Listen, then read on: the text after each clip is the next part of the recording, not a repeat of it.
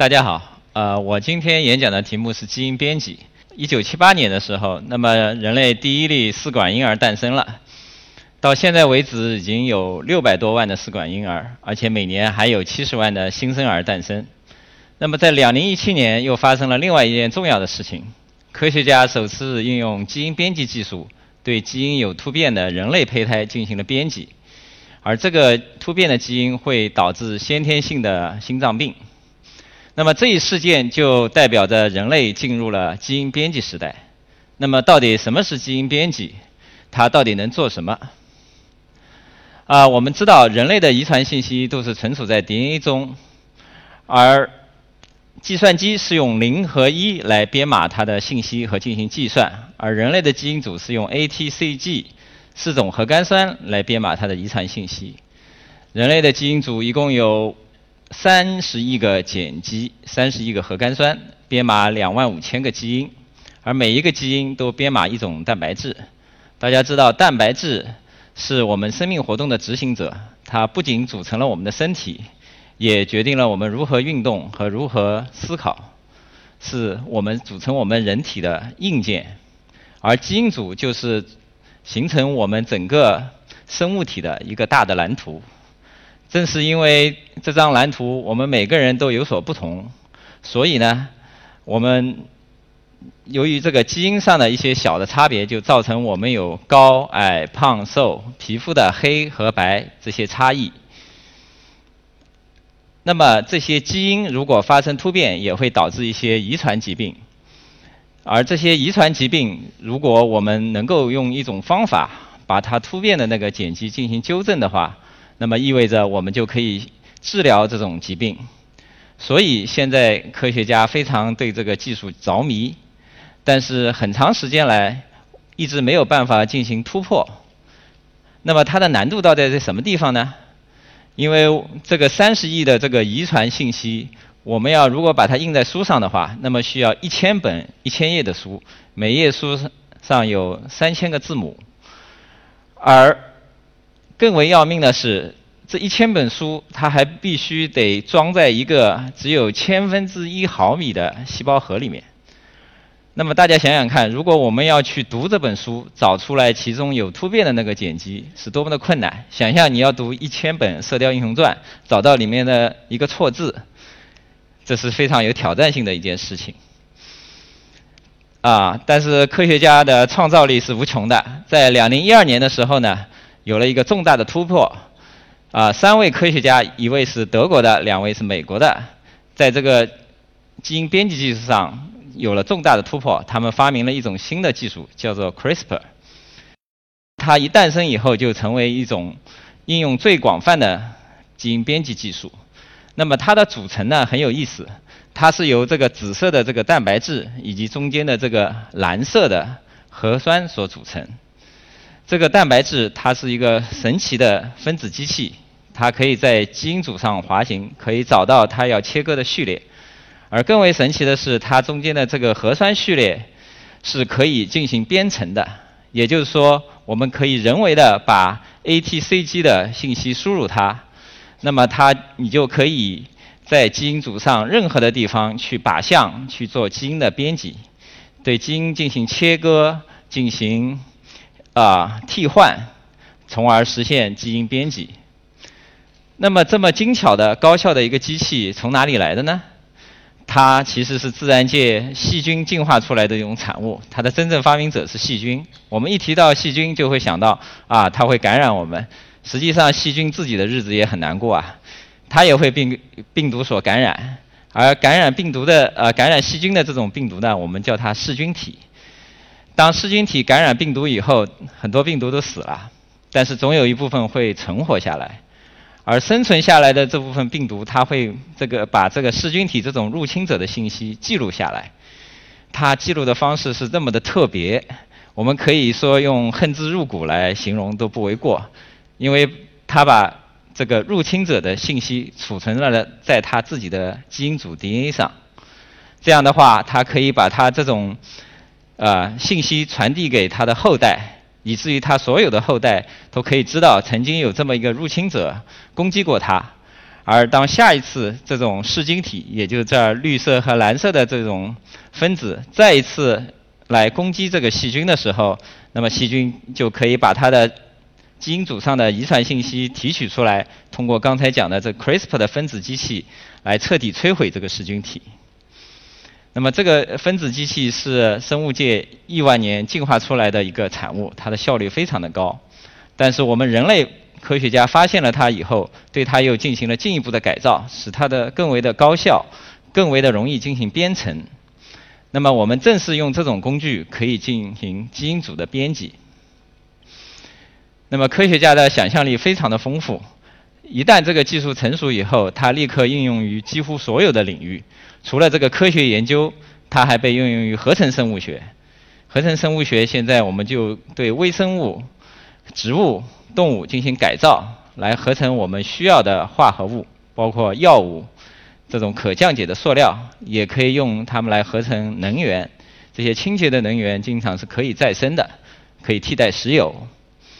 那么，当然，另一部分它需要来满足我们这个人类吃货的本性啦，就是进行这个动植物的改良。呃，澳大利亚的这个科学家经过几十年的努力呢，他们把当地的一种比较普通的这个瘦瘦的羊，繁育成了一种肌肉丰厚的羊，叫 Texel，这个羊是个优良的品种。啊，但是这个过程呢，花了费了几十年的时间，而通过基因组测序呢，发现。其实这两种羊最主要的区别就是在它的 MSTN 的这个基因上有一个碱基的差别，这儿绿色的 A 变成了红色的 G，而这个基因恰恰是控制肌肉的生长发育的。那么现在有了基因组编辑技术，我们根本不需要花费几十年的时间，只要用两三年的时间就可以育种育成一个新的品种，而且可以应用在不仅是羊、牛、猪、鱼。上都可以。那么当然，大家更关心的是自己的健康。基因组技术同样可以用于这个疾病的治疗。啊，比如说我们一种常见的这个遗传病叫做镰刀型贫血，它就是由于这个啊血红蛋白上的一个碱基发生了突变，导致这个非常漂亮的红色的呃这个红细胞由这个。扁圆形变成了这个镰刀状，所以叫做镰刀型红细胞。这个镰刀型贫血症，那么怎么治疗这个基因突变呢？我们可以把患者的造血干细胞提取出来，用 CRISPR 进行基因编辑，把这个突变修复好以后，然后再重新输回患者身中，就可以治愈这种疾病。当然，这个技术听上去非常的啊具有吸引人。但是，作为任何一个新诞生的技术，它都有自己的啊不那么完美的一面。这个 CRISPR 技术和基因编辑技术也一样，它有可能导致拖把效应。所谓的拖把效应，啊，通俗点讲就是你打枪打歪了，没有打到靶子上，啊，没打到靶子上还好，不幸的是你打到了边上的靶子上，而那个靶子还特别重要。如果它是个抑癌基因的话，那你就有导致你癌症的可能性。所以我们在使用的时候要非常谨慎。所以这儿我就提第一个问题：基因编辑有风险，但是啊，你愿意被基因编辑吗？比如说，我们有百分之九十的可能能够让你基因编辑治好你的疾病，但是有百分之一的风险可能导致你产生一种新的疾病，甚至于是癌症。你愿意被基因编辑吗？我想大家可能要想好一会儿。那么现在我问第二个问题：那么你愿意你的后代被基因编辑吗？这可能是一个更难的问题。那么我先来做一些背景上的介绍。大家知道试管婴儿在1878呃1978年第一次诞生的时候，其实引起了社会的轩然大波。有非常多的人反对它，因为认为它违反了自然进化的规律。也违反了神的意志，也违反了社会伦理。但是今天，已经越来越多人接受这种技术，技术，并且成为一种医院常规的方法。每年都有七十万的新生的试管婴儿，他们已经成为我们社会的一部分。而今天这个基因编辑技术离我们有多远呢？我们在这张图上可以非常清楚的看到，中间这个大的就是一个受精卵，而一根针就是把刚才说的 CRISPR 这种分子机器注射到这个受精卵上，对你的基因进行编辑。当这个细胞进行分裂形成这个胚胎以后，就可以移植入母体。前面我在第一张幻灯片上讲的。科学家已经可以完成从受精卵到胚胎这个过程的基因编辑，所以只差把它移植到母体去产生婴儿了。而后者的技术其实已经非常成熟，所以基因编辑离我们已经非常非常近了。那么我们可以预期，这个技术第一件事是会用来修复那些有遗传突变的啊情况。我们自己有一些遗传的缺陷，一些基因上的缺陷，我们当然不希望传递给自己的孩子。即使你是隐性基因，你自己表现不出任何症状，但你也不希望你孩子带上这样的基因。那么我们就可以运用基因编辑技术，来使你的后代能健康的成长。我想这是每一个做父母的心愿。而我们一旦踏上这条路，这只是我们的第一步，不可避免的，我们会继续往下走。那么我们可以预见到的是，人类可能会面临人类基因改良这个问题。既然我们可以把一头瘦羊变成一头肌肉强壮的羊，为什么我们不可以把自己的肌肉也变得更强壮呢？或者是使我们的大脑变得更聪明？或者是两者结合，肌肉又强壮，大脑又聪明，对不对？啊，但是能不能做这件事，要不要做这件事？没有那么简单。首先，我们要明白，这个世界上没有最好的基因，只有最能适应环境的基因。比如说，皮肤白皙，这是一个大家都喜爱的特点。但是，皮肤白其实容易受到紫外线的伤害。像白种人中，这个皮肤癌的发病率是非常高的，而在黑人中，几乎从来没有听说过得这种病。所以，这个白的基因在这个上面是一个缺陷，特别是你皮肤白还晒不黑，那就更可怕了。啊，第二个例子呢是肥所谓的肥胖基因，其实肥胖基因不是一个基因，而是一组基因。现在听上去有点贬义，其实肥胖基因在远古时代可是我们人类的一大优势啊！大家想一想象一下，在这个辽阔的非洲大草原上。一群野人拼命的追羚羊，跑了十几公里，总算把这羚羊给逮到了。他们会做什么？他们会立刻把这头羚羊吃掉，而且吃的饱到不能动为止，还是要把它吃掉。为什么？因为你不把它吃掉，马上狮子会过来跟你抢吃的，秃鹫也会过来跟你抢吃的，而且你还没有冰箱能够存储这个食物，而且这些野人也知道，第二天、第三天。甚至于一个礼拜之后，你可能都不会见到第二头羚羊，所以你不但要把它吃下去，还要有一部分基因负责把它很快的消化掉，而且尽最大的可能把它吸收成你身体的一部分，还要存储起来。那存储在哪里呢？存储当然是肚子和腰上是最好的了。这个已经人体工学已经证明了，这是人体负重最好的地方，它不会影响运动。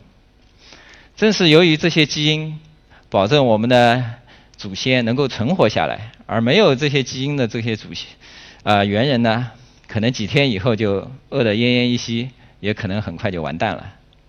所以它是我们的优势基因。那么不仅如此，我们认为一些是致病的基因也可能对我们有好处。比如说我刚才讲到过的镰刀型贫血症。大家知道，在中国的南方地区，有百分之二十的人口，也就是五分之一的人中间会携带这个基因的突变，这个比例非常之高。而在非洲有些地区，这个比例甚至于可以达到百分之四十。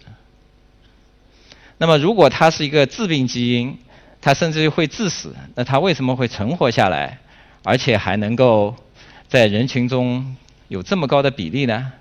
那是因为它们生存的环境决定的，因为那些地方都比较热，蚊虫比较多，导致疟疾肆虐。而疟疾即使有了奎宁，有了这个青蒿素啊，但实际上还是一个非常致命的疾病。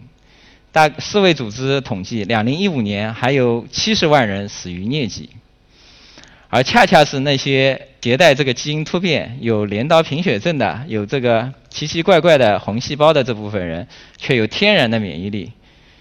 也就是说，疟疾根本不能侵犯它。所以，你今天的优势可能变成明天的劣势，今天的劣势也可能变成明天的优势。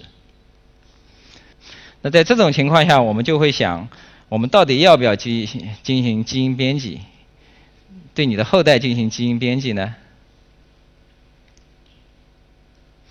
因为你今天你觉得送给他一份很好的礼物，把他的一个基因给修正了，但是等他长大以后，也许环境变了，你送给他的这份礼物礼物呢，变成了一个灾难。这时候你的心情会多么的？痛苦和复杂，所以基因编辑绝不是一件可以轻易去做的事情。我们必须对它有充分的了解。但是我们是不是就要抛弃基因编辑而不去做它了呢？大家回顾一下历史，想一想人类的历史上这么多的神话、小说，或者最近的那么多的好莱坞大片，中都反映出一个事情，就是人类希望变得更聪明。更强壮、更美丽，无论是神，还是超人，还是神的女儿阿尔加朵，都是集中了这些优点。它是根植于我们人类心灵内处呃内心深处。另外一方面，我们的现在的基因呢，看一看，我们的基因还停留在石器时代，是不是能很好的适应的现在的社会呢？大家可以看。知道，在工业革命之后，其实肌肉就不太重要了。像巨石强森或者是施瓦辛格这种强壮的肌肉，其实它的价值主要在好莱坞的屏幕上。他到工厂去做工，可能都不能获得劳模的称号。那么，我们的智力呢？